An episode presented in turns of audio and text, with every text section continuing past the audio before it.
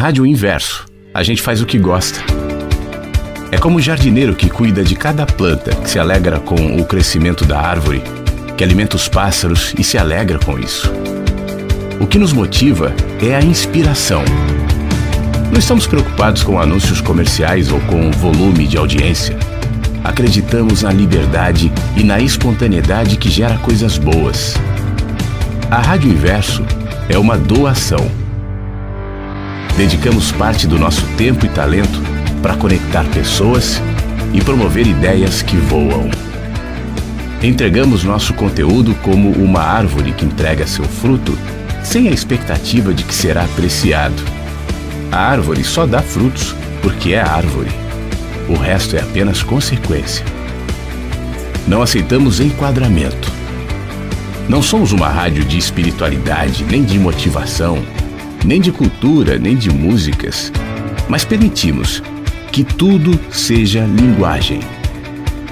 Nossa linguagem expressa parte do que somos e o resto, silenciosamente, permeia os conteúdos e toca cada um dos que nos ouve. É um prazer ter você aqui no nosso jardim. Fique à vontade entre nós. Essa é a Rádio Inverso, porque a vida tem muitos sentidos. No ar. no ar. Mensagens que chegam pela manhã com Flávio Sequeira. Rádio Inverso. A vida tem muitos sentidos. Quais as linguagens de hoje, hein? Que linguagens chegarão a vocês? Será que você vai perceber? Nessa terça-feira, dia 11 de julho. Que estejamos atentos para as linguagens da vida. Tudo é linguagem. Tudo é um jeito de dizer. Tudo é fala. Agora, por exemplo, desse lugar que você está, a fala está saindo aqui do seu celular, do seu computador, da rádio inverso. É uma fala. Mas a minha fala, ela é inter, entrecortada por outras falas. Eu não sei se você tem a capacidade de ouvir.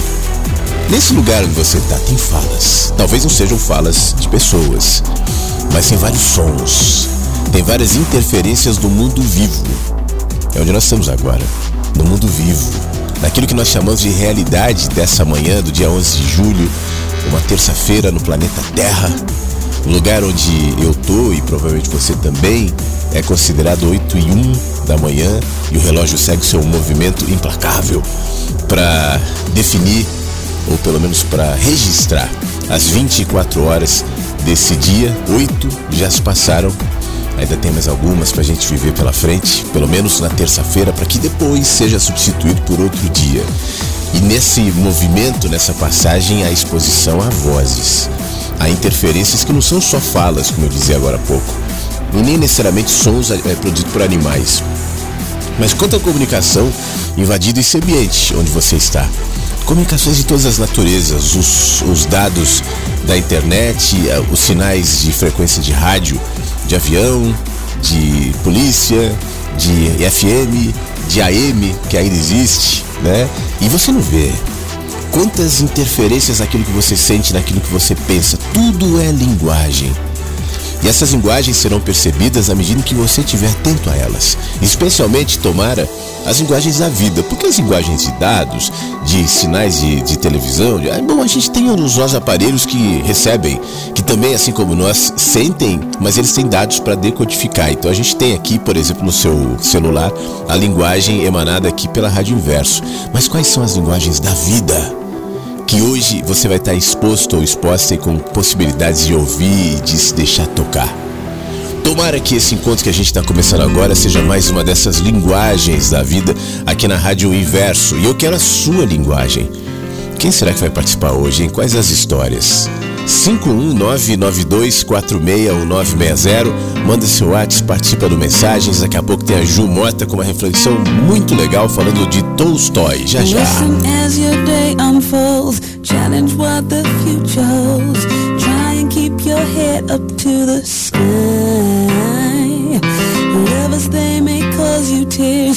Go ahead, release your fears. Stand up and be counted. Don't be ashamed to cry. You gotta be, you gotta be bad. You gotta be bold. You gotta be wiser. You gotta be hard. You gotta be tough. You gotta be stronger. You gotta be cool. You gotta be calm. You gotta stay together.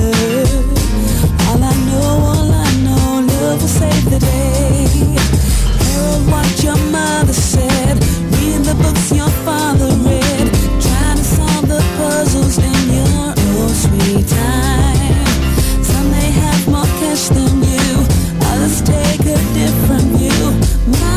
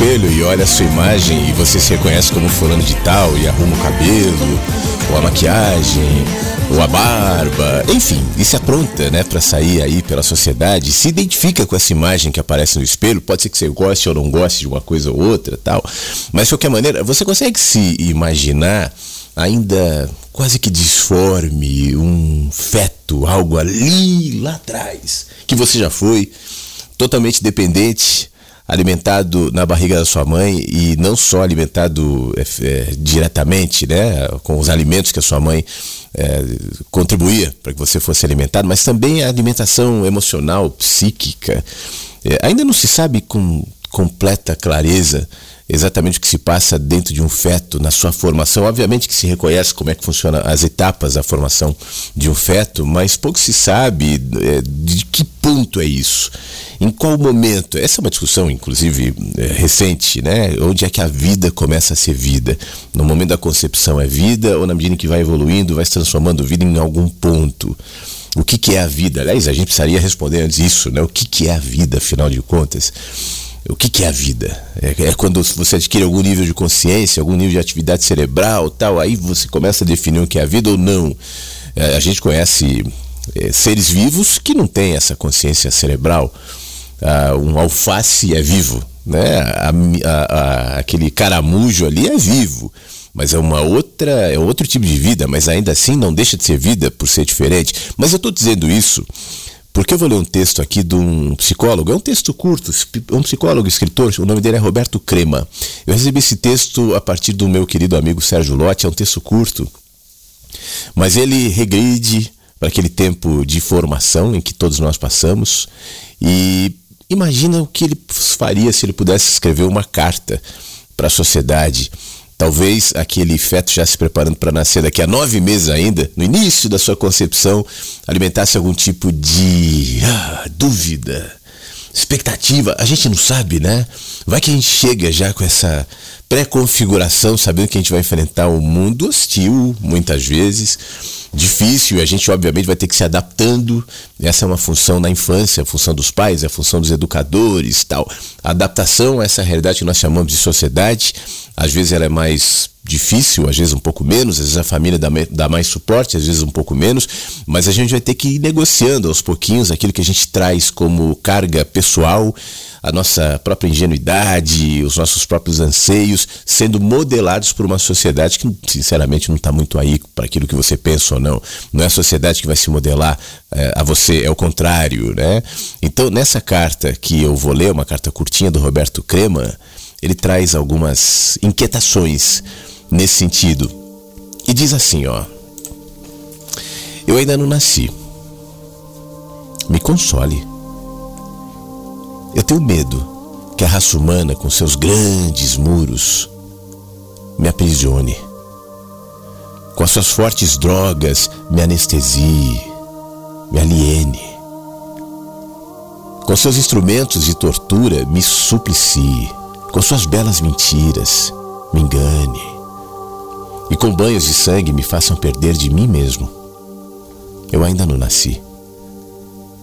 Preparem água para me banhar, preparem grama para crescer para mim, preparem árvores para conversarem comigo, um céu para cantar para mim, pássaros e uma luz branca atrás da minha mente para iluminar o meu caminho. Eu ainda não nasci. Me deem força contra aqueles que vão querer esfriar a minha humanidade. Me deem força contra aqueles que vão querer me reduzir a uma engrenagem e uma máquina. A uma coisa de uma face só, a uma coisa. Me deem força contra aqueles que vão querer dissipar a minha inteireza e jogar fora a minha substância. Porque se não for assim, é melhor não nascer. Roberto Crema, no Mensagens que Chegam pela Manhã.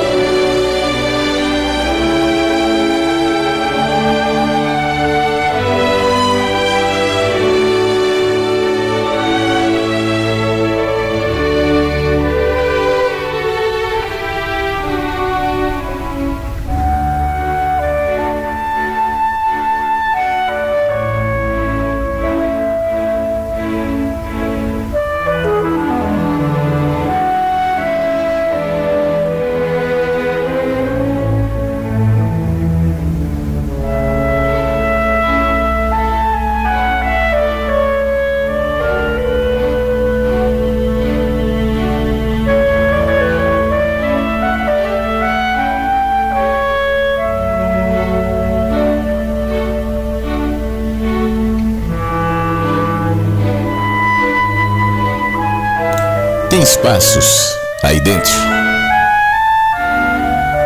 Silêncios. Espaços não ocupados por vozes, por ruídos, por pensamentos, por cargas, por pesos, por distrações, por pré-conceitos. Tem espaços aí para dúvidas, espaço para ver, para sentir, para interagir com a vida. Em todas as propostas de interação que a vida coloca, como eu dizia na abertura do programa de hoje, comunicando. Você interage com essas comunicações todas. Eu não estou falando só de borboletas pousando na sua janela, também.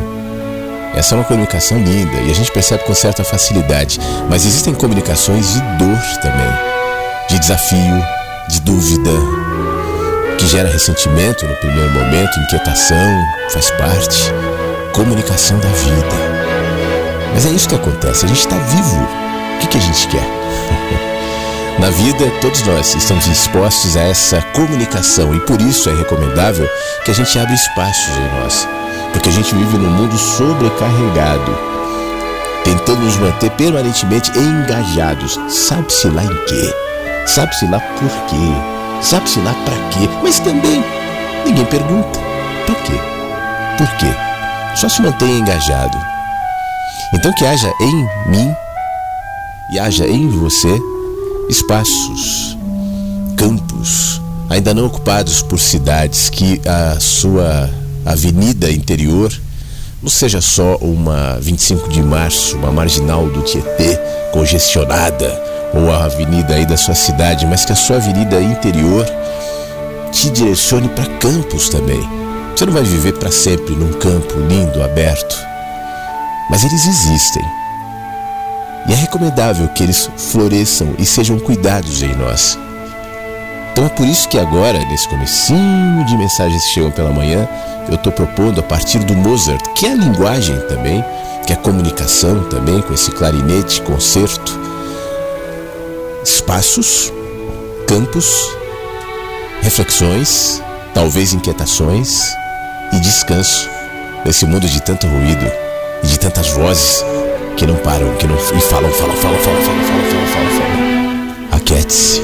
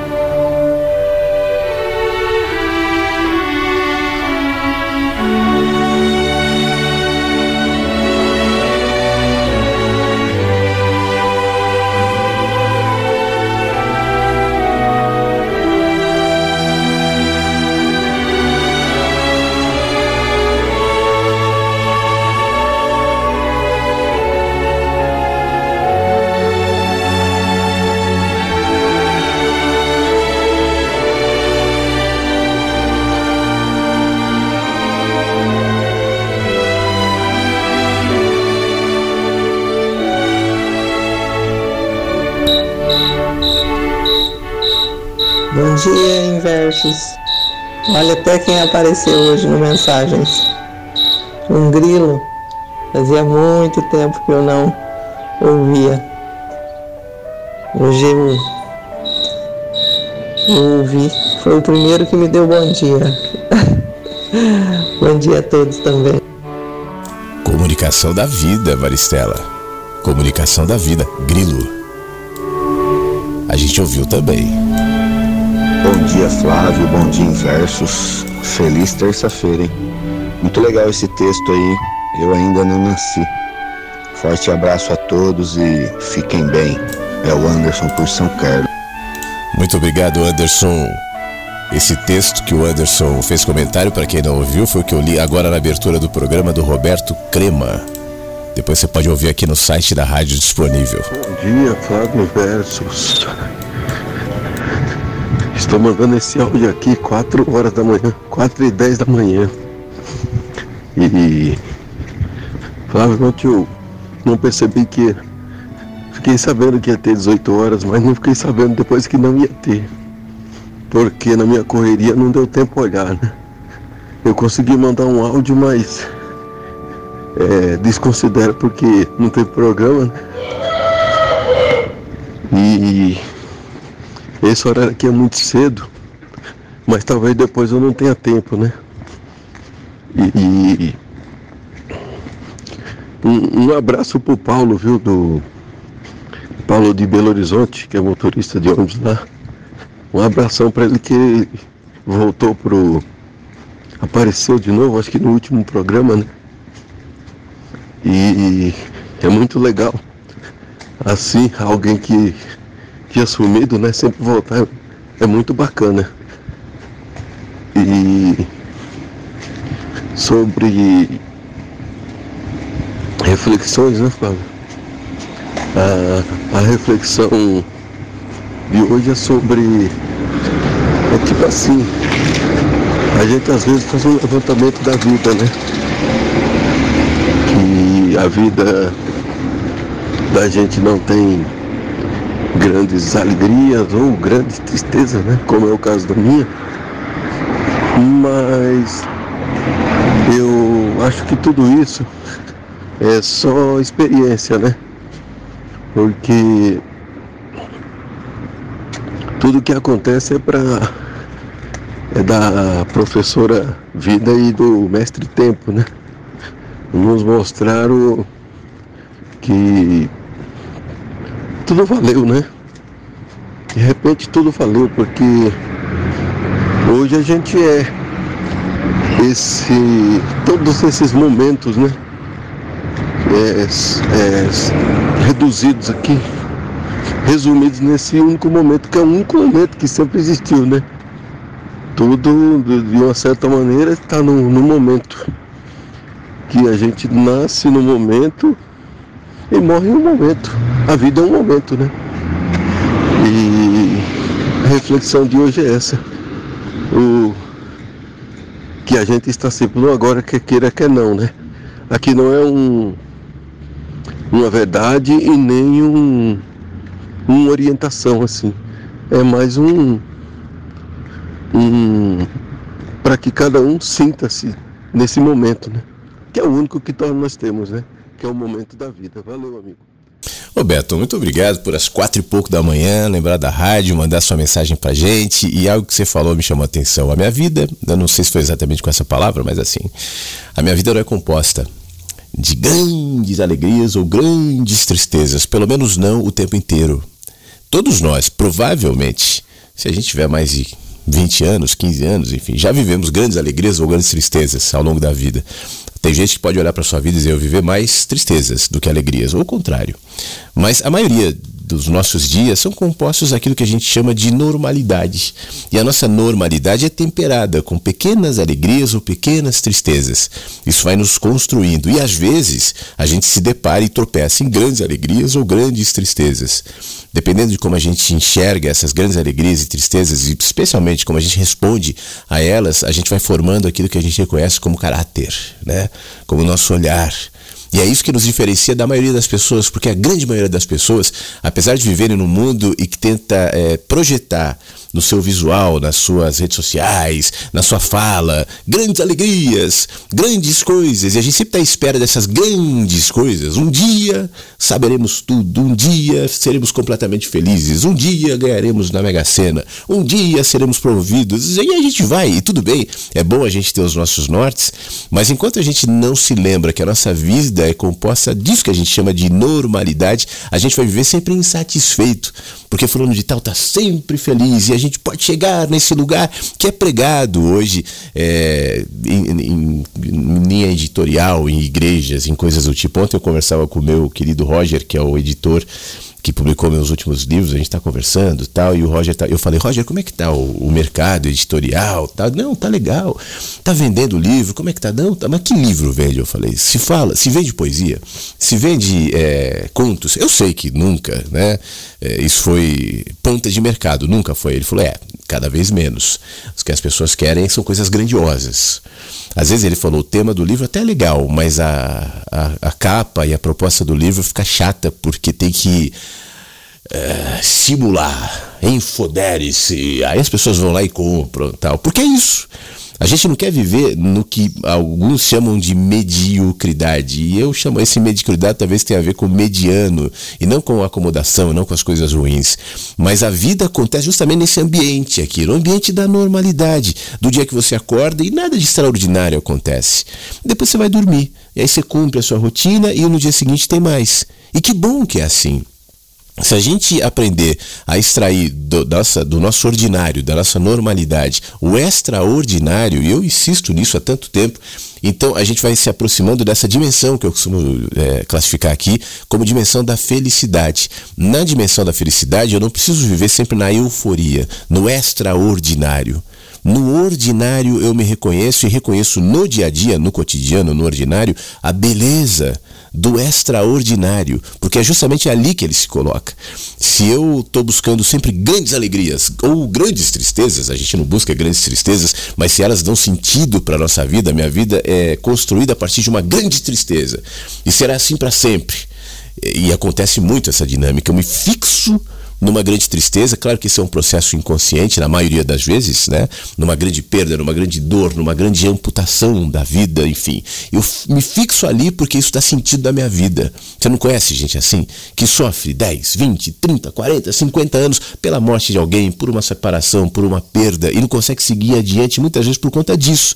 Eu preciso desse extraordinário, ainda que seja um extra, extraordinário de dor para que então eu me reconheça nesse lugar e as pessoas naturalmente me vejam nessa posição e tenham sobre mim a sua piedade, a sua pena, o seu respeito, enfim.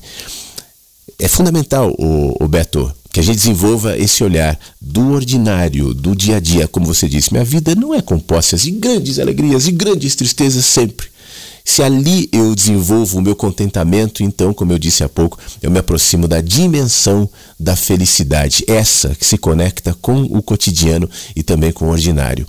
Beto, obrigado. Você pediu uma música, né? Eu não, não vamos ver. Se eu conseguir tocar, se eu tocar mais uma música, a próxima será a que você pediu. Vamos ver, depende das participações aqui. Daqui a pouco tem a Ju Mota. A Ju traz, vai trazer uma reflexão muito legal hoje. Eu adoro Tolstói, né, que é um escritor russo, e ela vai é, desenvolver o olhar dela a partir de uma confissão, um livro de Tolstói.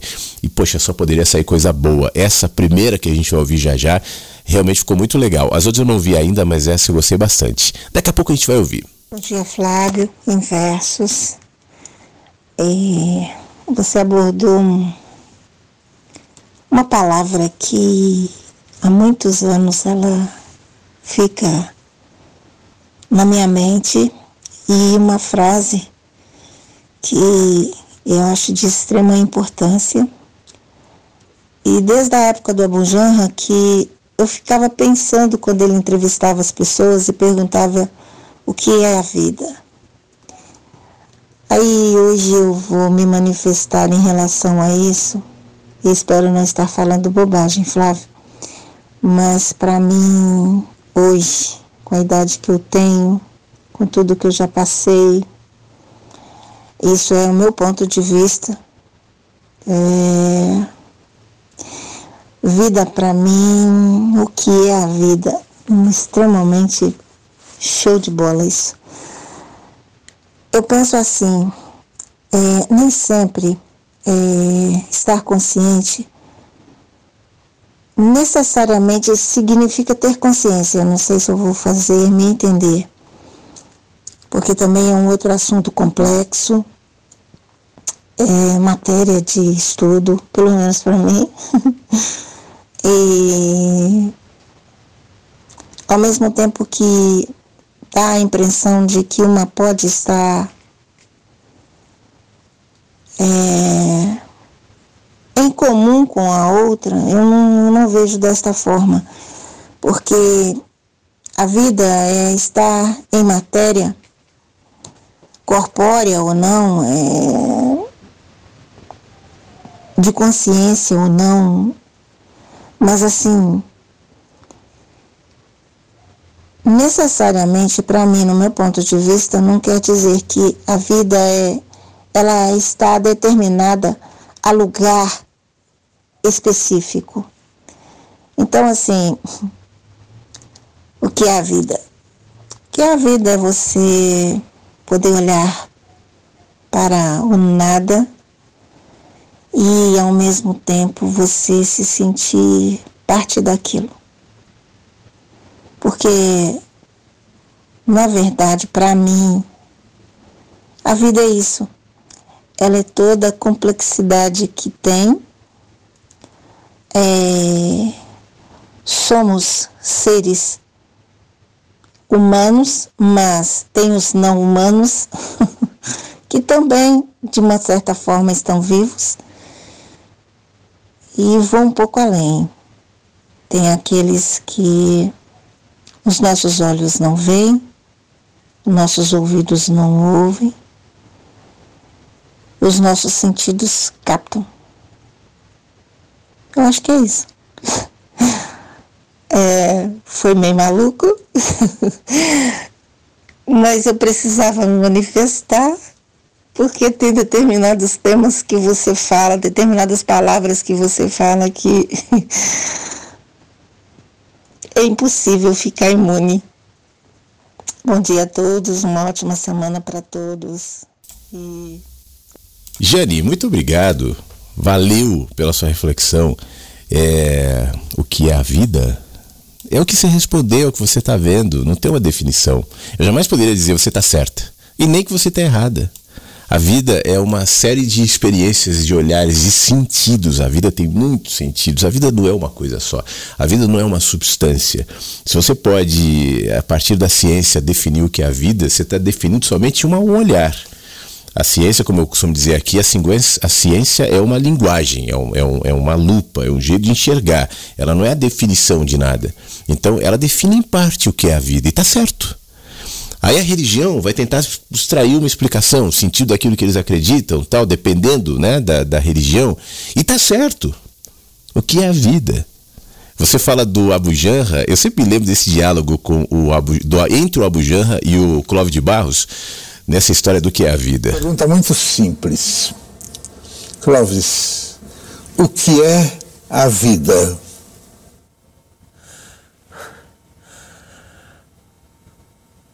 A vida é uma condição de energia que busca mais energia. Potência em busca de potência. Clóvis, o que é a vida? Intervalo de tempo em que uma energia dura com alguma consciência que acredita ser alguma coisa. Clóvis, o que é a vida?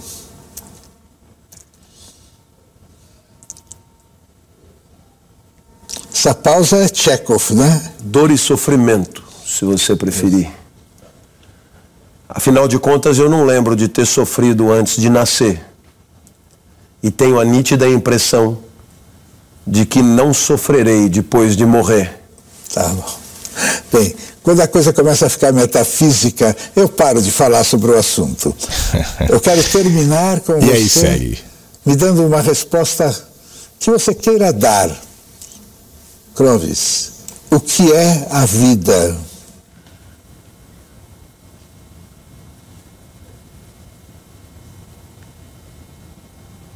Tudo bem, daqui um abraço, que é a única coisa Essa falsa é a melhor desse resposta. programa é o abraço. Valeu, querido. O silêncio. A vida é a metafísica do abraço, da energia, da potência, da energia. O que é a vida? A vida são as dores. O que é a vida? Pronto. Essa é a melhor. E desculpa eu falar de novo, né? Mas bem na hora que você falou assim que a gente tem que se esvaziar, né? Não ser uma 25 de março, eu tô indo para 25 de março porque eu tô vazio, né? Então isso é interessante, né? Tem espaços vazios dentro da gente. Desculpa, mas telefone é complicado. Muito obrigado, Anderson. Bom caminho, boas compras para você na 25 de março. Esse, esse espaço que você falou ele tem a ver com esse silêncio do Clóvis Barros, que foi a melhor resposta. Né? Eu sou um filósofo, eu necessariamente tenho, tenho que ter resposta, eu tenho que dizer, eu sou um palestrante, eu sou um escritor, as pessoas vêm até mim para me ouvir. Então, necessariamente, eu tenho que ter resposta, eu tenho que saber a vida, e bonita, hein? A vida é a potência da luz, da energia que brilha. E tem gente que, uau, é a vida, descobriu, pronto. o que milenarmente a gente tenta saber, a gente discute desde as tribos mais isoladas o que é a vida. Agora sim, uma resposta filosoficamente construída, profunda, até a desconstrução da resposta e chegar no no silêncio. Então, Jane, a vida é isso.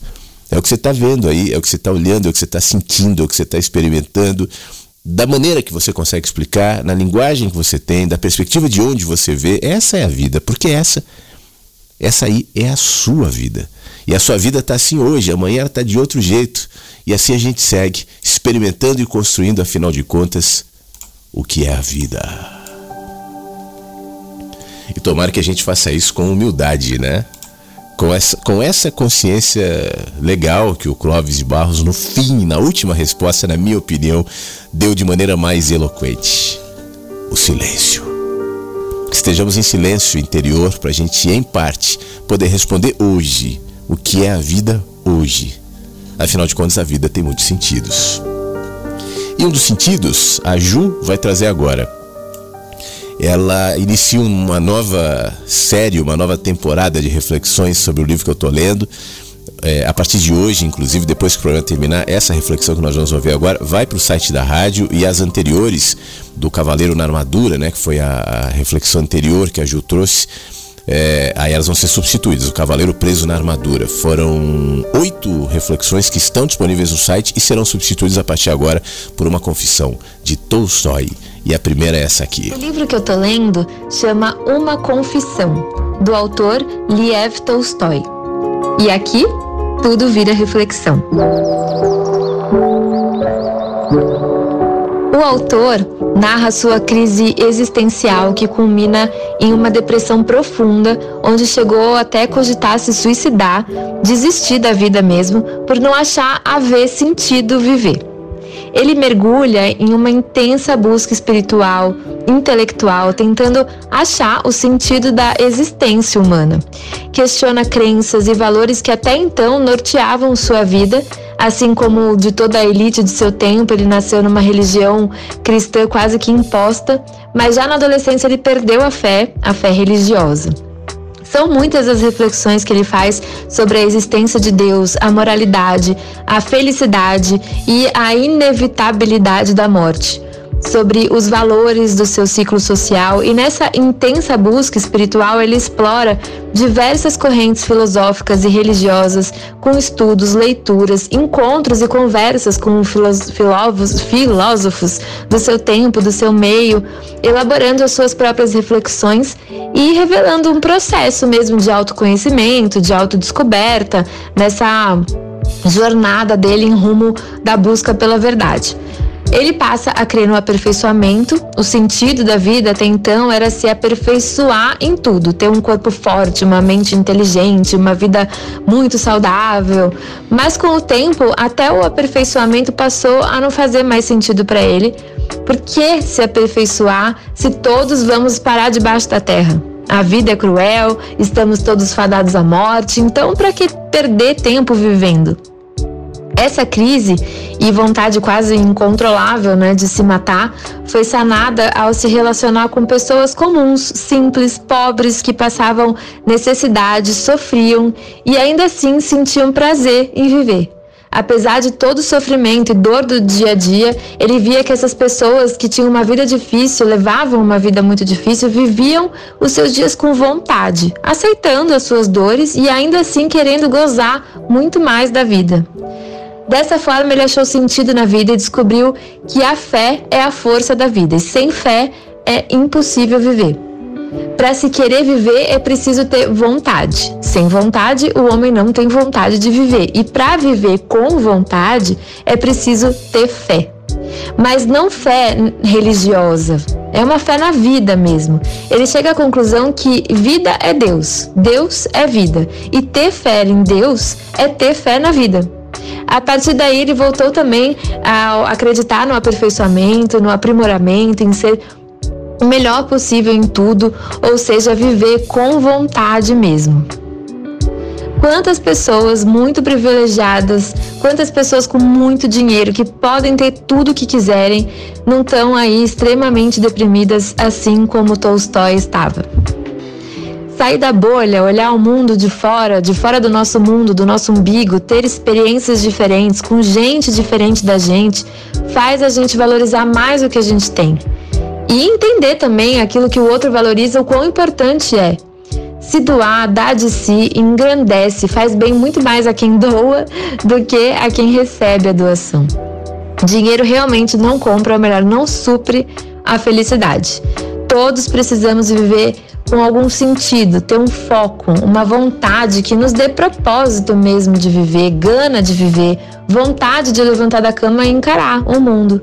Os, os japoneses chamam isso de ikigai. Tolstói afirma que a fé é irracionalidade mesmo, mas que só é possível viver tendo essa irracionalidade que a racionalidade das ciências não explica e não supre. Fé nesse mistério que é a vida. Se pararmos para pensar racionalmente o porquê da vida, não chegamos em lugar nenhum, em conclusão nenhuma, além da depressão mesmo, porque com os olhos da razão, a vida é realmente cruel e injusta. A fé dá um sentido infinito à existência finita do homem, um sentido que não é destruído pelos sofrimentos, pelas privações e pela morte. E a fé que nos dá a possibilidade de viver. Lembrando que a gente não está falando de fé religiosa, pode ser também, mas é fé nesse mistério que é a vida, uma crença no infinito e não só no finito, na razão. Abre aspas, a fé é o sentido da vida humana, graças ao qual o homem não se destrói e vive. A fé é a força da vida. Se o homem vive, ele acredita em alguma coisa. Se não acreditasse que é preciso viver para alguma coisa, ele não viveria. Sem fé é impossível viver. Fecha aspas. Você tem fé na vida? No nosso próximo encontro, eu continuo com essa reflexão, juntando Jesus e Titãs no rolê todo aqui do Tolstói. Até já! Até já, Ju. Esse áudio daqui a pouco vai estar disponível no site aqui da rádio a partir da confissão de Tolstói. E a fé, é, eu, obviamente eu não estou aqui estendendo o, o, comentário de Tolstói, ele tinha, como a Ju trouxe, uma influência religiosa, como eu tenho, né? E como acho que a grande maioria de nós tem, que vivemos no mundo ocidental, a gente basicamente cresceu numa cultura religiosa. Independentemente de qual seja a religião, mas os fundamentos da religião, eles norteiam as nossas leis, as nossas leis, as nossas regras, a nossa ética, o nosso próprio direito, a nossa própria constituição. Ela é construída a partir de um olhar, de uma perspectiva que nasce de um entendimento religioso e não tem mal nenhum nisso, né? Sem dúvida alguma. Nós mesmos, ainda que nós não tenhamos religião, eu não tenho religião, eu não, sei você. Tem gente que ouve a rádio e que muitas vezes é avesso, se coloca nessa posição anti-religião. Mas independentemente disso, a gente está falando de um olhar que em parte vem da religião. E talvez nesse processo a gente confunda um pouco as coisas. É, a religião como uma expressão cultural, e para mim a religião é isso, é uma fresta, uma janela de cultura que tenta explicar aquilo que em nós vive sem linguagem. E a gente chama de espiritualidade, de transcendência, de anseio pelo divino, e que em alguma medida eu acho que está em todo mundo. Está em todo mundo, está no homem moderno que trabalha na Quinta Avenida em Nova York, está correndo ali, falando no celular tal, e está no índio que nesse momento está com uma raiz, bebendo chá de raiz no meio da selva. Está em todos e cada um tenta expressar isso de alguma maneira, né? Essa tentativa de expressar esse olhar, pessoalmente eu chamo de fé. Eu não chamo fé, crer em alguma coisa tem que acreditar nisso, naquilo. Isso é fé, fé em Deus. A Ju falou uma frase de Tolstói que me chamou a atenção. É, ter fé em Deus é ter fé na vida. É, ter fé em Deus é ter fé na vida. Aí eu ouvi essa frase aqui e, e, e só inverti a frase, me parece com um pouco mais de sentido. Ter fé na vida é ter fé em Deus. Ter fé em Deus já predispõe uma configuração, porque aí você vai enfim, é o Deus construído pela sua impressão, pela sua religião, pela sua formação, pela sua cultura. Então você constrói uma imagem. Pessoalmente, eu acho que Deus não pode ser construído. Deus se expressa na vida. Por isso, se eu olho a vida e tenho fé na vida, então naturalmente, ainda que eu não tenha esse nome, eu tenho fé em Deus. Mesmo que eu não chame de Deus. E é justamente esse simples embaralhamento de conceitos que gera, especialmente nas pessoas que seguem com muita é, fidelidade à religião, com muita influência à religião, um certo desconforto. E a, e a própria religião como um movimento de, eu não sei se essa palavra é ideal, mas é que me vem em mente agora, de cooptação do, do divino, do sagrado, da espiritualidade. Ela se torna um ativo da religião, quando na realidade a religião, na minha opinião, deveria ser só uma janela que te aponta, dizendo: você está vendo ali o horizonte? Está vendo aquilo ali que a gente chama de espiritualidade? Olha aqui, ó, parte disso. É, tocado pelos nossos conceitos e, obviamente, pela criação dos nossos mitos, pela pelo movimento dos nossos ritos, pelos dogmas das nossas crenças, pelas palavras dos nossos livros sagrados, pelos entendimentos das nossas teologias. Uma janela apontando para aquilo que é maior do que o nosso entendimento. Por isso, aquele conceito, isso é um conceito, né, apesar de estar expresso num texto do Deus Espinosa, gera tanto desconforto para tanta gente, porque especialmente essa ideia, esse texto, ele tende a tirar da religião esse poder, essa intermediação já não é mais necessário. Deus Espinosa. Pare de ficar rezando e batendo no peito. O que eu quero que você faça é que saia pelo mundo e desfrute de tua vida. Eu quero que você goze, cante, se divirta, que desfrute de tudo o que eu fiz para você. Pare de ir a esses templos lúgubres, obscuros, frios, que você mesmo construiu e acredita ser a minha casa. A minha casa está nas montanhas, nos bosques, nos rios, nos lagos, nas praias. É aí onde eu vivo e expresso o meu amor por você. Pare de me culpar pela tua vida miserável. Eu nunca disse que há algo mal em você, ou que era um pecador, ou que sua sexualidade fosse algo mal. O sexo é um presente que eu dei e com o qual você pode expressar o seu amor, seu êxtase, sua alegria. Assim não me culpe por tudo o que o fizeram crer. Para de ficar lendo supostas escrituras sagradas que nada tem a ver comigo. Se não pode me ler num amanhecer, numa paisagem, no olhar dos seus amigos, nos olhos do seu filhinho, não me encontrará em nenhum livro. Confie em mim e deixe de me pedir. Você vai me dizer como fazer o meu trabalho? Pare de ter tanto medo de mim. Eu não julgo, nem o critico, nem me irrito, nem me incomodo, nem o castigo. Eu sou puro amor. Não pare de me pedir perdão. Não há nada a perdoar. Eu fiz você. Eu enchi de paixões, de limitações, de prazeres, de sentimentos e necessidades, de incoerências, de livre-arbítrio. Como eu posso culpar você se responde a algo que eu coloquei em você? Como posso castigar por ser como você é, se eu sou quem fez você? Creio que eu poderia criar um lugar para queimar a todos os meus filhos que não se comportem bem pelo resto da eternidade. Que tipo de Deus pode fazer isso? Esqueça qualquer tipo de mandamento, qualquer tipo de lei. Essas são artimanhas para manipular você, para controlar, que só geram culpa em você. Respeite seu próximo e não faça o que não queira para você. A única coisa que peço é que preste atenção. Preste atenção à sua vida, que seu estado de alerta seja seu guia. Essa vida não é uma prova, nem um degrau, nem um passo no caminho, nem um ensaio, nem um prelúdio para o paraíso. Essa vida, essa vida é a única que há aqui e agora e a única que você precisa. Eu fiz você absolutamente livre. Não há prêmios, nem castigos. Não há pecados, nem virtudes. Ninguém leva um placar, ninguém leva um registro. Você é absolutamente livre para fazer da sua vida um céu ou um inferno. Não poderia dizer a você se há algo depois dessa vida, mas eu posso dar um conselho. Viva como se não houvesse como se essa fosse a sua única oportunidade de aproveitar, de amar, de existir. Assim, se não há mais nada, terá aproveitado da oportunidade que eu dei. E se houver, ter certeza que eu não vou perguntar se foi comportado ou não. Eu vou perguntar se gostou, se você se divertiu, do que, que mais gostou. Pare de crer em mim crer é supor, adivinhar, imaginar. Eu não quero que acredite em mim.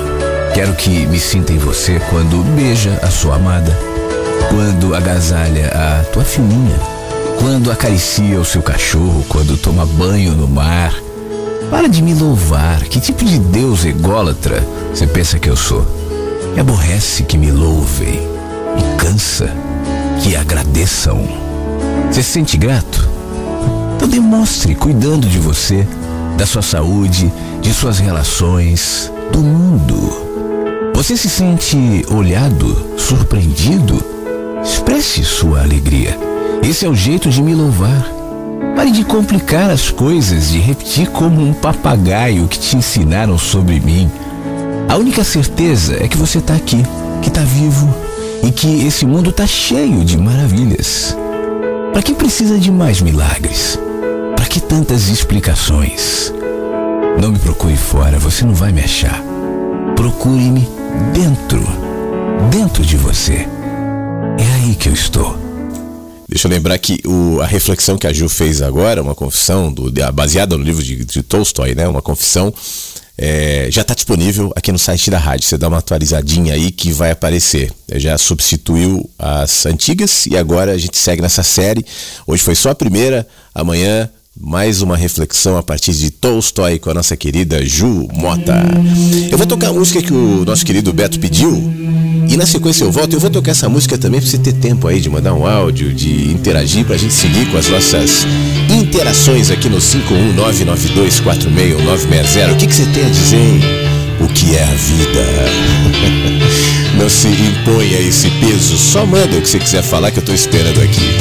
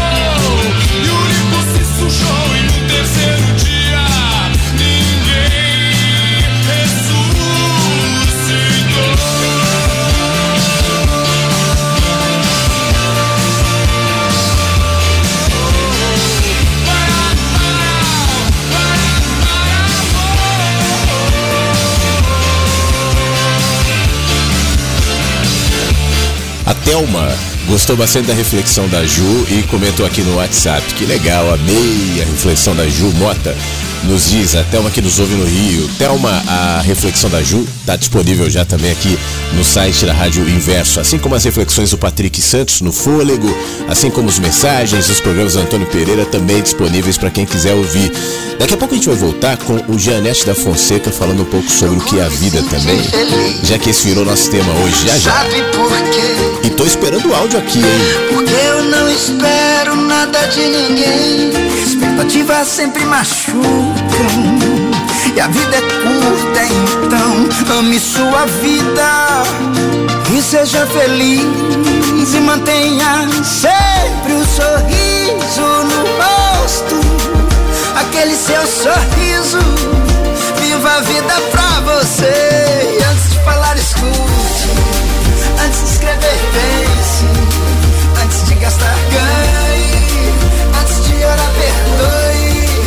Antes de matar, sinta. Antes de odiar, ame. Antes de desistir, tente, tente. Antes de morrer,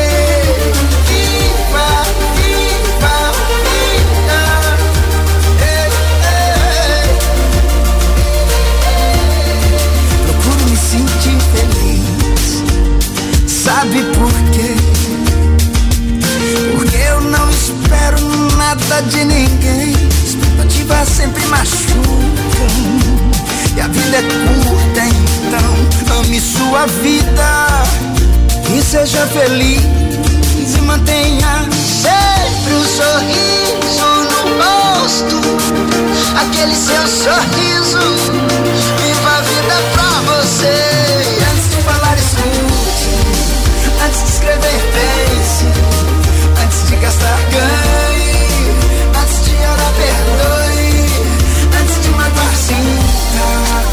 Antes de odiar, ame. Antes de desistir, tente, tente. Antes de morrer.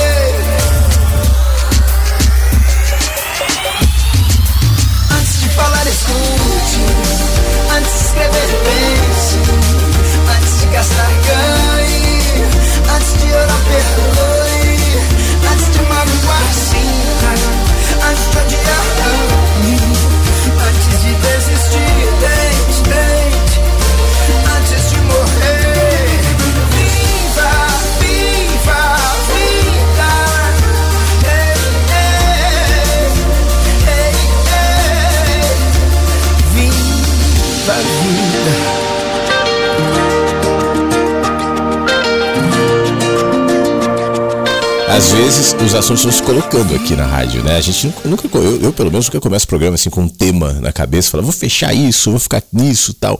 Mas por alguma razão eu, eu fiz algum comentário, aí a Jenny fez outro sobre o que é a vida, aí a gente ouviu o Abu Janra falando com o Clóvis de Barros, essa pergunta ele fazia da, no antigo programa Provocações, então sempre tinha essa grande provocação, o que é a vida? E a tentativa de cada participante de responder o que é a vida. E cada um tentava a partir do seu viés, do seu olhar, do seu entendimento, e todos estavam certos. Mas também nenhum estava definitivamente certos. Estavam certos porque falavam a partir da sua perspectiva, o que, é, o que é a sua vida, o que é o seu olhar em relação à vida. Por isso eu propunha é, a partir da resposta do Clóvis de Barros, a última resposta, o silêncio, para que a gente possa absorver, é, absorver. Eu ia falar observar, mas as duas coisas, observar e absorver, parafraseando o Ih, me fugiu o nome dele agora, mas o Eduardo Marinho, né? Para que a gente entenda de fato que é a vida todo dia. Hoje eu vou entender um pouquinho mais. Mas aí eu me lembrei que o, essa pergunta continua a ser feita pelo TAS, né? Que substituiu o Abu Janra. É outro formato, é outra linguagem, acaba sendo outra proposta, mas é, como sempre, o que é a vida, quando a gente para para tentar olhar, responder e tal, isso gera é, respostas no mínimo provocativas. Assim como essa pergunta, o que é uma boa vida? O que a gente faz para viver bem? O Eduardo Gianetti da Fonseca, já, a gente já ouviu ele algumas vezes aqui no, no nosso programa, e ele esteve nesse papo com o Taz. Eu peguei um recortezinho aqui para a gente ouvir a pergunta do Taz e a resposta do Gianetti, e nos dá mais subsídios para reflexão e talvez até para inquietação nessa manhã de terça-feira. A inquietação de Luiz Tati. Um sentimento indefinido foi me tomando ao cair da tarde. Infelizmente, era a felicidade. É muito gostoso, mas eu não acredito. Felicidade assim, sem mais nem menos, é muito esquisito. O meu convidado, o professor Eduardo Janetti, está há anos mergulhado neste tema, a felicidade. E aí, professor, o que, o que, que você já descobriu que pode ensinar para gente? Então, esse verso do Mas eu quero uma coisa concreta. Não, tá? vamos, vamos por aproximações. Eu quero felicidade, não quero felicidade abstrata. Não, Não, vamos por aproximações. Essa conversa começa com a distinção entre estar feliz, que é o que o verso do Tati aponta, e o ser feliz. O estar feliz é um, é um estado de ânimo circunstancial. Como é que eu estou me sentindo agora? Estou aqui conversando com você, essa conversa é uma alegria, estou gostando, vamos continuar esse papo, que bom. Vou sair daqui, vou pegar um motorista, vai me pôr no trânsito, ouvindo notícia no rádio, eu vou começar a ficar chateado, falar que horror, que, que droga. Que... A cada momento do seu dia, você tem um estado de ânimo. Esse sentimento que tomou conta do poeta ao cair da tarde é um estado de ânimo momentâneo, passageiro. Estar. Ele Estar estar feliz. A língua portuguesa ajuda muito aí, É, o ser e o estar. Outra coisa é ser feliz, que era a preocupação filosófica dos gregos. O que é uma boa vida? O que torna uma vida humana digna de ser vivida? Eu não estou falando de um momento no tempo, o dia que seu time ganhou a Copa do Mundo. Eu estou falando de uma existência humana no seu conjunto, em muitas dimensões pessoal, afetiva, profissional, existencial, religiosa. É uma avaliação que você faz de uma trajetória e de um caminho que reflete ou não aquilo que você considera uma vida plena ao alcance de um ser mortal como é o ser humano. Essa é uma discussão filosófica. A outra é uma questão mais de psicologia. Inclusive, hoje você pode manipular estados mentais. Sim. aliás, a humanidade faz isso desde sempre. Sim. se você está um pouco chateado, meio down, no fim da tarde, você toma uma, uma bebida. Outra Bebida, ou um remédio, né? O Brasil está muito Remédio. campeão no É. remédio também. né? Agora, aí é o, é o estar feliz. Uma característica da juventude é que ela privilegia enormemente o estar feliz. O jovem e a jovem, naturalmente, concebem a vida como uma sucessão de momentos a serem desfrutados no seu limite, a cada momento, a cada dia. Viver cada dia como se fosse o último. Né? E uma sensação de vulnerabilidade. Um dia, essa intoxicação começa a arrefecer. E você começa a perceber que a vida não é uma sucessão de bons momentos. A vida é uma construção. E é uma construção que vai exigir, para ser bem conduzida, sacrifícios de prazeres que estão ao seu alcance em nome de benefícios futuros, de valores que são mais permanentes. Por exemplo, relações afetivas. Se você resolver agir de acordo com o que cada momento lhe propicia, Hum, aquele cortinho ali chato, né, do software, mas deu pra gente é, acompanhar esse olhar do Gianetti e eu acho que tem muito a ver com aquilo que eu costumo dizer sobre a dimensão da felicidade, né?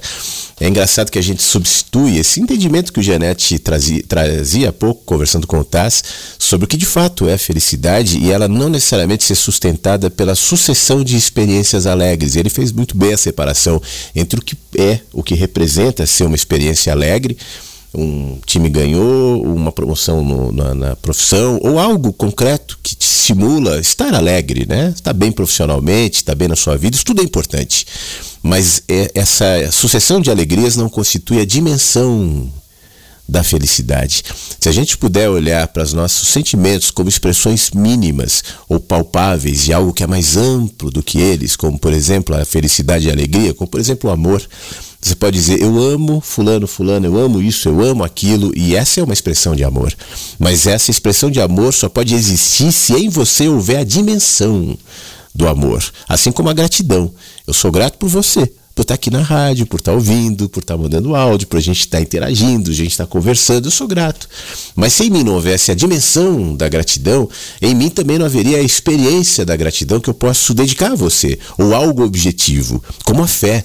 A Ju falava sobre o Tolstói, né? E o processo de fé de Tolstói. E eu acrescentava essa perspectiva. Se em mim não houver a dimensão da fé, e é justamente essa confiança nos processos, essa conexão com a própria vida, em mim também não pode haver a fé é, direcionada a algo, a alguém. Eu tenho fé que o Brasil vai dar certo, eu tenho fé em fulano, em ciclano, tal, tudo bem. Mas essa é uma expressão de uma dimensão mais ampla. A felicidade entra nesse conceito. A alegria é uma experiência da felicidade, mas a felicidade inclui a tristeza também. Nela todas as dimensões moram. E se a gente conseguir se harmonizar com essa experiência, inclusive a dolorida, a difícil, então estaremos na dimensão da felicidade. Bom dia, Flávio. Bom dia, meus inversos queridos. Eu estava com saudade de vocês essa segunda-feira, ai, se tornou interminável. Mas enfim, estamos aqui mais uma vez. E eu desejo para vocês todos uma terça-feira maravilhosa, cheia de desafios, cheia de, tudo que a vida oferece para gente que vocês todos, nós todos, tenhamos sucesso, porque mesmo um tombo é uma lição de vida, porque você acaba levantando, né? Dependendo do tombo também, mas tudo é lição, tudo é aprendizado. Eu desejo muito sucesso para todos, muitas alegrias para todas, muitas satisfações muitos agradecimentos no coração de cada um de nós todos. Que a gente sempre aprenda um pouquinho mais a cada instante. Um abraço muito quente para vocês todos. Amo amar vocês sempre. E eu espero, Flávio, que não aconteça isso com tanta frequência. Porque eu sinto muita falta dos programas ao vivo tá? Eu desconto tudo lá no, no, no programa lá, que fica gravado. Aí eu fico aqui o dia todinho só ouvindo vocês, porque eu gosto muito, que isso me faz bem. E cada vez que eu ouço, parece que tem um sentido diferente. Por isso que é, é bom tudo isso. Isso é que é vida. Certo?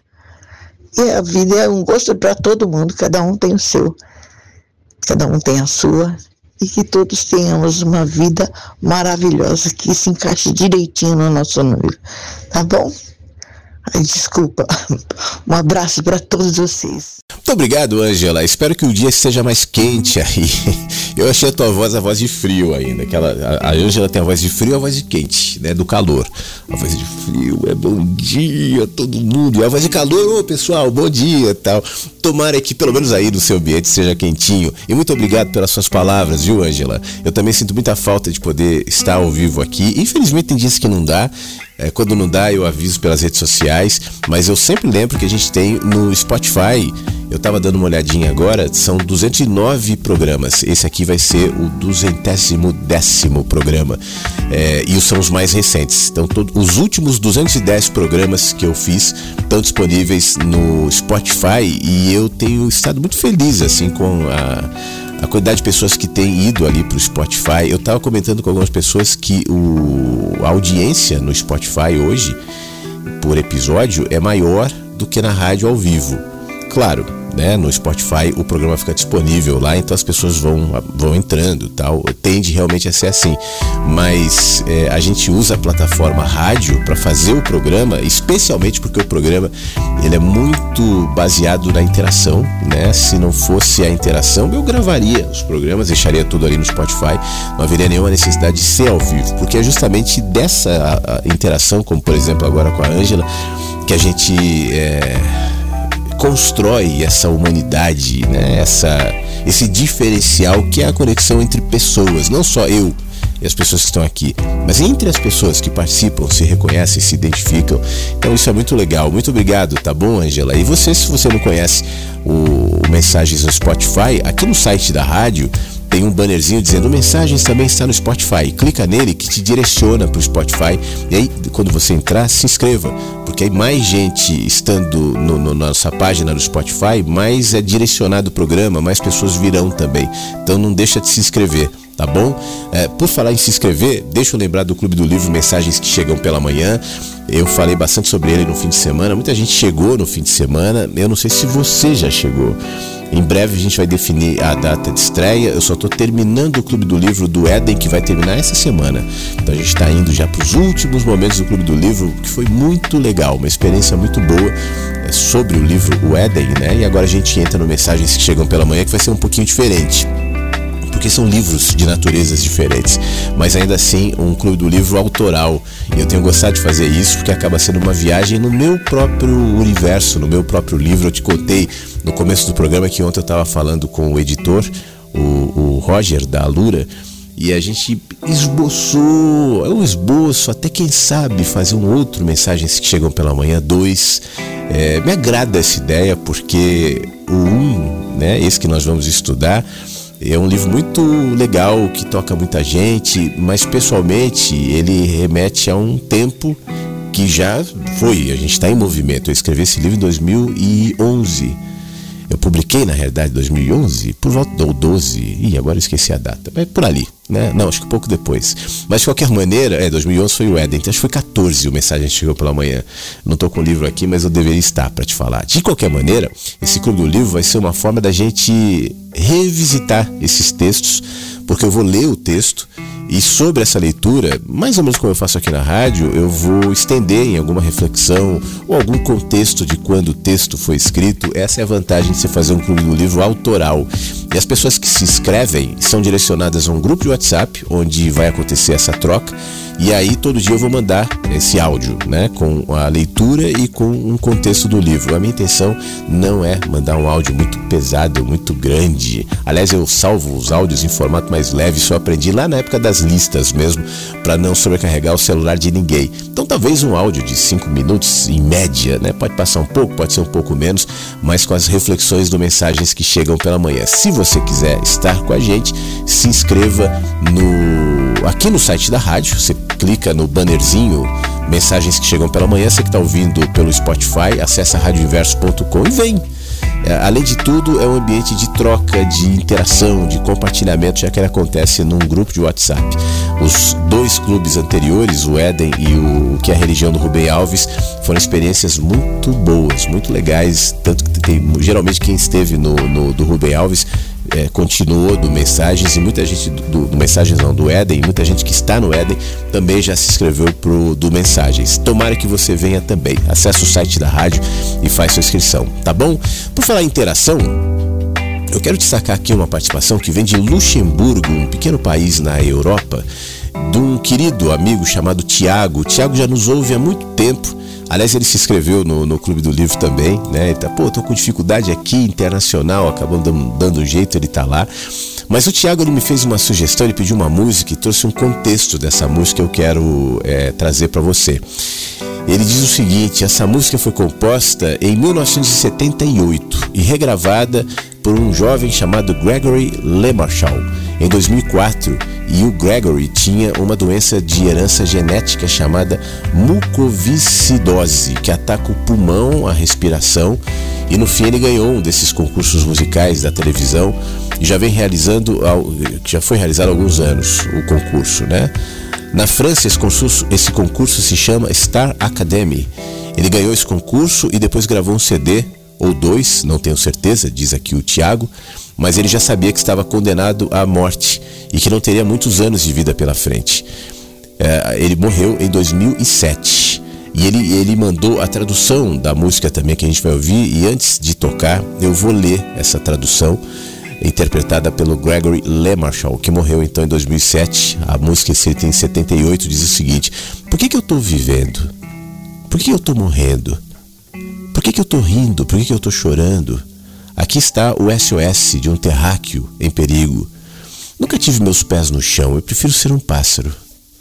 Eu me sinto mal comigo mesmo. Eu gostaria de ver o mundo de cabeça para baixo. Se alguma vez foi mais bonito, mais bonito de cima, do topo. Eu sempre confundi a vida com os quadrinhos animados. Eu tenho desejos e metamorfoses. Eu sinto algo me puxando para cima, me puxando para cima. Na grande loteria do universo, eu não tirei o número certo. Eu me sinto mal comigo mesmo. Eu não quero ser um robô. Metrô, trabalho, sono. Por que eu vivo? Por que, eu morro? Por que, que eu tô gritando? Por que eu tô chorando? Eu acho que eu tô pegando ondas vindo de outro mundo. Eu nunca tive meus pés no chão, eu prefiro ser um pássaro. Eu me sinto mal comigo mesmo. Eu prefiro ver o mundo de cabeça para baixo, eu prefiro ser um pássaro. Durma, criança. Durma. Pourquoi je vis? Pourquoi que diz je essa meurs? música aqui? Pourquoi je ris Pourquoi je pleure Voici le SOS d'un terrien en détresse.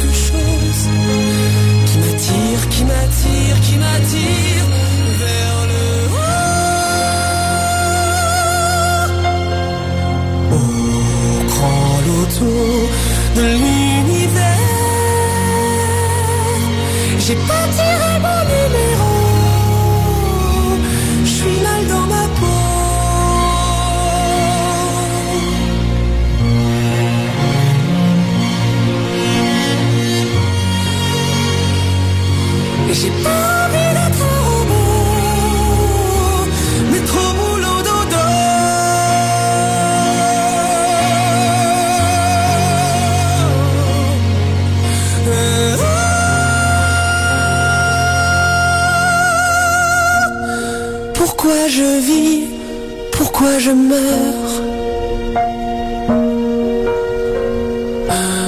Pourquoi je crie? Pourquoi je pleure? Je crois capter des ondes venues d'un autre monde. J'ai jamais eu les pieds sur terre.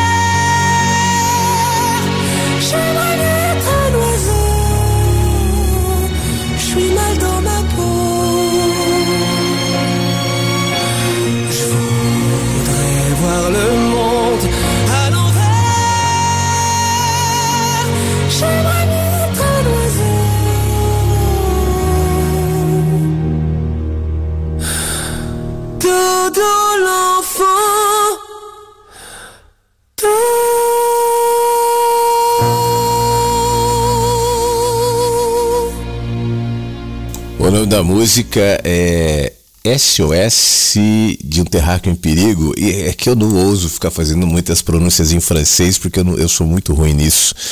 É, cadê aqui? Mas, em- em- mas mesmo que a pronúncia seja ruim. Aqui, ó, o nome do cantor é, é Gregory Lemarchal.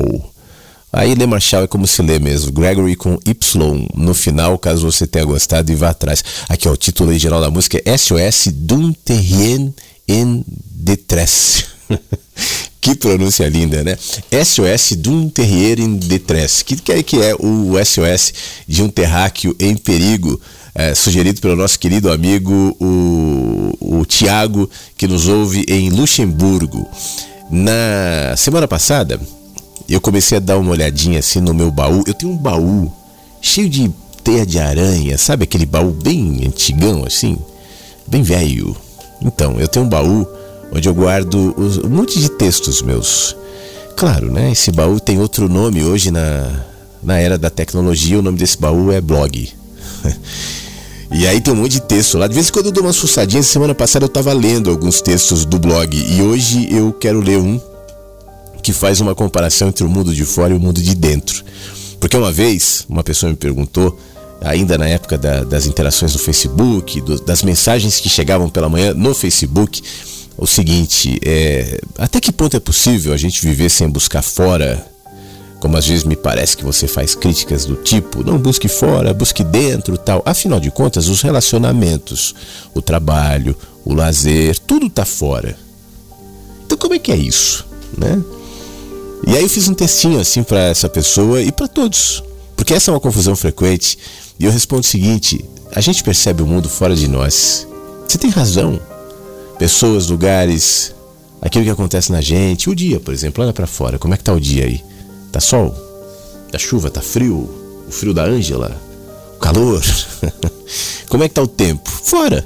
Você olha para fora.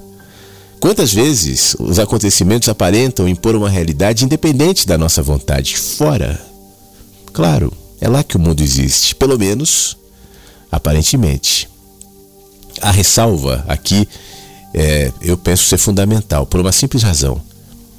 Já que o mundo acontece fora da gente, qual a interpretação da realidade é a correta? É uma pergunta razoável. Tudo bem, o mundo acontece fora. Mas quantas pessoas estão olhando para esse fora agora? E qual dessas pessoas tem a verdade? Sabe de fato o que significa esse fora? Por isso a ressalva. Duas pessoas lidando com o mesmo acontecimento projetarão duas interpretações diferentes. Multiplique isso. Conforme a quantidade de mentes, de significados, de olhares, de culturas, cada uma em sua perspectiva, cada olhar gerando a própria realidade, ainda que a realidade de fora seja a mesma. Mas o que é esse mesma? O mundo de fora muda sempre que muda o observador. Sempre. O observador. Aquele que define para si o que de fato é realidade a partir das experiências pessoais e do quanto é capaz de vincular umas às outras, projetando então significados. Por isso que a vida tem muitos sentidos. A realidade de fora se relativiza diante do significado produzido pelo observador, no caso, você. Agora, acontecimentos se transformam em códigos abertos, sempre expostos à interpretação de quem vê, de quem sente, de quem está lá. Olho para fora e, baseado no que sou, eu digo: é isso, é aquilo, é por isso, é justo, é injusto, é bom, é mal, é certo, é errado. E com isso eu exponho o meu lado de dentro, me revelo, especialmente para mim. O mundo de fora só existe para mim porque é o mundo de dentro. O que sou, como vejo, como sinto os acontecimentos. Então, buscar fora é viver na tentativa de encontrar significados inerentes aos acontecimentos, como se cada um impusesse por si só uma única leitura e coubesse a cada humano simplesmente se adequar, independentemente das próprias experiências. Todos uns dif diferentes dos outros, encaixando-se em uma realidade fixa, autônoma e, por que não, arbitrária. Buscar dentro é a habilidade de decodificar acontecimentos, interpretando-os a partir do que me habita, enxergando a minha interioridade revelada nos significados que produzo. Nós não enxergamos a realidade. Nenhum de nós, nós não enxergamos a realidade. Até porque o número de realidades e isso é algo para mim cada vez mais claro, o número de realidades é, o, é, é a somatória dos olhares, das interpretações. A realidade é o todo. O que eu vejo é uma parte. O meu olhar, a minha interpretação é parcial. A realidade é o todo. A humanidade é o todo. Ela vive em mim, mas eu sou um componente dessa humanidade. Nós apenas nos enxergamos no mundo que aparenta estar fora. Mas o mundo, de fato, é uma construção interior. Luz do sol que a folha traga e traduz em verde novo, em folha, em graça, em vida, em força, em luz.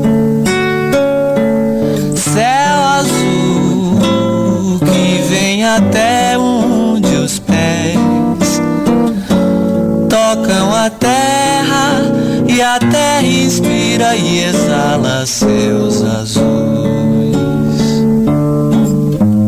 Reza, reza o rio, córrego pro rio, rio pro mar. Reza a correnteza, roça, beira, doura, areia. Marcha o homem sobre o chão, leva no coração uma ferida acesa dono do não da visão da infinita beleza. Finda por ferir com a mão essa delicadeza, a coisa mais querida, a glória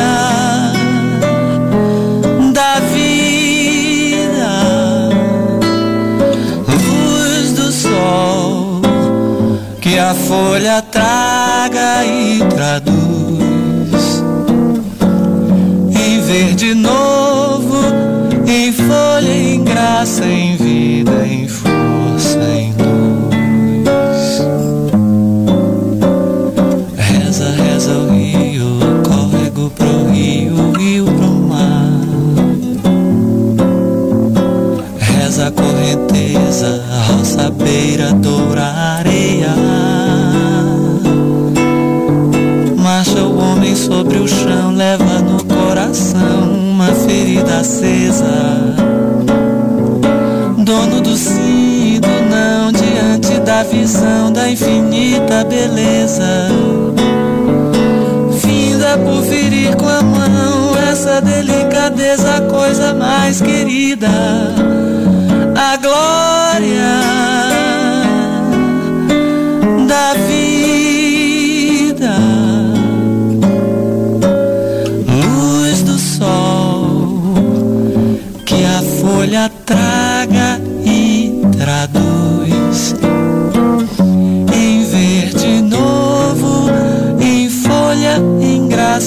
em vida, em força, em luz. E se o mundo é uma realidade interior que se projeta nas experiências, nos acontecimentos, naquilo que a gente chama pro lado de fora de real, de verdade, isso quer dizer que hoje nós estaremos construindo mais um pouquinho daquilo que em última análise é a realidade, porque ela é projetada pelo nosso olhar.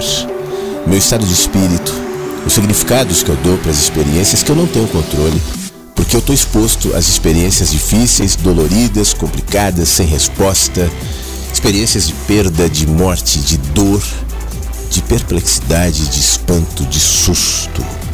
Pode ser que nessa terça-feira você se exponha a essas experiências, porque no fim das contas todos nós estamos construtores e altares à beira de abismos e o abismo continua lá. O que nos diferencia, e sempre foi assim, desde que a humanidade se colocou aqui nesse planetinha girando no meio do nada, o que nos diferencia é o nosso olhar.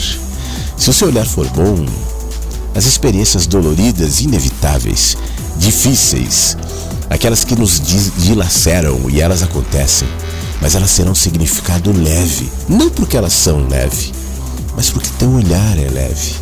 Agora, se o teu olhar estiver contaminado de pena de si próprio, culpa, de dor, de preconceito, de julgamento em relação aos outros, esse julgamento vai se voltar para você mesmo. E tudo que acontecer pro lado de fora te julgará em alguma medida e você se sentirá exposto, culpado, mal. Diante de tudo, e nesse caso, até as experiências leves e boas poderão ganhar em você uma outra conotação, porque as experiências leves e boas em si próprias não têm nenhum poder inerente de trazer leveza para você, porque esse é o movimento interior. É o mundo que te habita, que vai se acoplando às experiências pro lado de fora e então te possibilitando, enquanto vive, projetar sentidos. significados, repito, naquilo que a gente chama de amor, leveza, doçuras, delicadezas da vida, gentilezas, generosidades tantas expostas no caminho, mas também nos dias nublados, nos dias frios, nos dias de chuva, naquilo que a gente chama de confusão, de perda, de, de dor. Pode ser, pode ser que você viva um processo longo até de dores, de corações partidos, de dificuldades, faz parte. Quem é que está imune a isso? Onde é que está essa fórmula? Onde é que está esse livro para a gente ler os passos de não ter o coração partido, de não ter dificuldade, de não ter dúvidas? Onde é que está isso, hein? Qual é a religião que faz isso por nós? Porque nenhuma até hoje fez. Muitas prometem, mas nenhuma fez. Existe algum chá? Chá da alegria permanente? Tem gente que vem para a ponta e diz, né? Eu bebo isso, aquele chá tal, mas também tem um efeito passageiro. Porque isso não é uma condição pro lado de fora, essa é uma dimensão pro lado do, de dentro. E essa dimensão está sendo construída hoje, inclusive, porque tem sido assim, por isso eu falo com tanta certeza nesse caso, desde que você nasceu, desde que eu nasci. Em cada uma experiência, em cada micro é, movimento que a gente nem se lembra mais, mas que ainda está tatuado na gente como um sentido, como um significado. Por isso a minha proposta nesse finzinho de mensagens que chegam pela manhã é só essa, só essa. Só fique mais atento, só fique mais atenta, admitindo nas suas experiências, mesmo aquelas que você não consegue enxergar nada de bom, possibilidades de graça, graça, graça da vida, generosidade, possibilidades de crescimento, mesmo que eu não consiga ver imediatamente. Mas então, diante disso, eu me aquieto. Eu só me aquieto, eu não me apresso, eu não julgo, eu não defino, é absolutamente mal, é absolutamente nocivo. Não, porque assim não é a vida. A vida é essa composição, e se quisermos, dessa dimensão da felicidade. Tomara que esse encontro que está terminando agora, em alguma medida, represente um fragmento dessa percepção nessa terça-feira. Que talvez ao longo do dia você vá se lembrando na medida que for fazendo algumas coisas, vivendo algumas coisas, e certamente daqui a um tempo não se lembrará mais. E tudo bem, não precisa. Não tem que estar no seu nível consciente. Se isso se acopla como uma verdade no seu inconsciente, no lugar mais sensível, no lugar mais aberto que é você, na sua essência, então tá tudo certo. Então fizemos hoje uma boa jornada. Mensagens que chegam pela manhã com Flávio Sequeira, Rádio Inverso.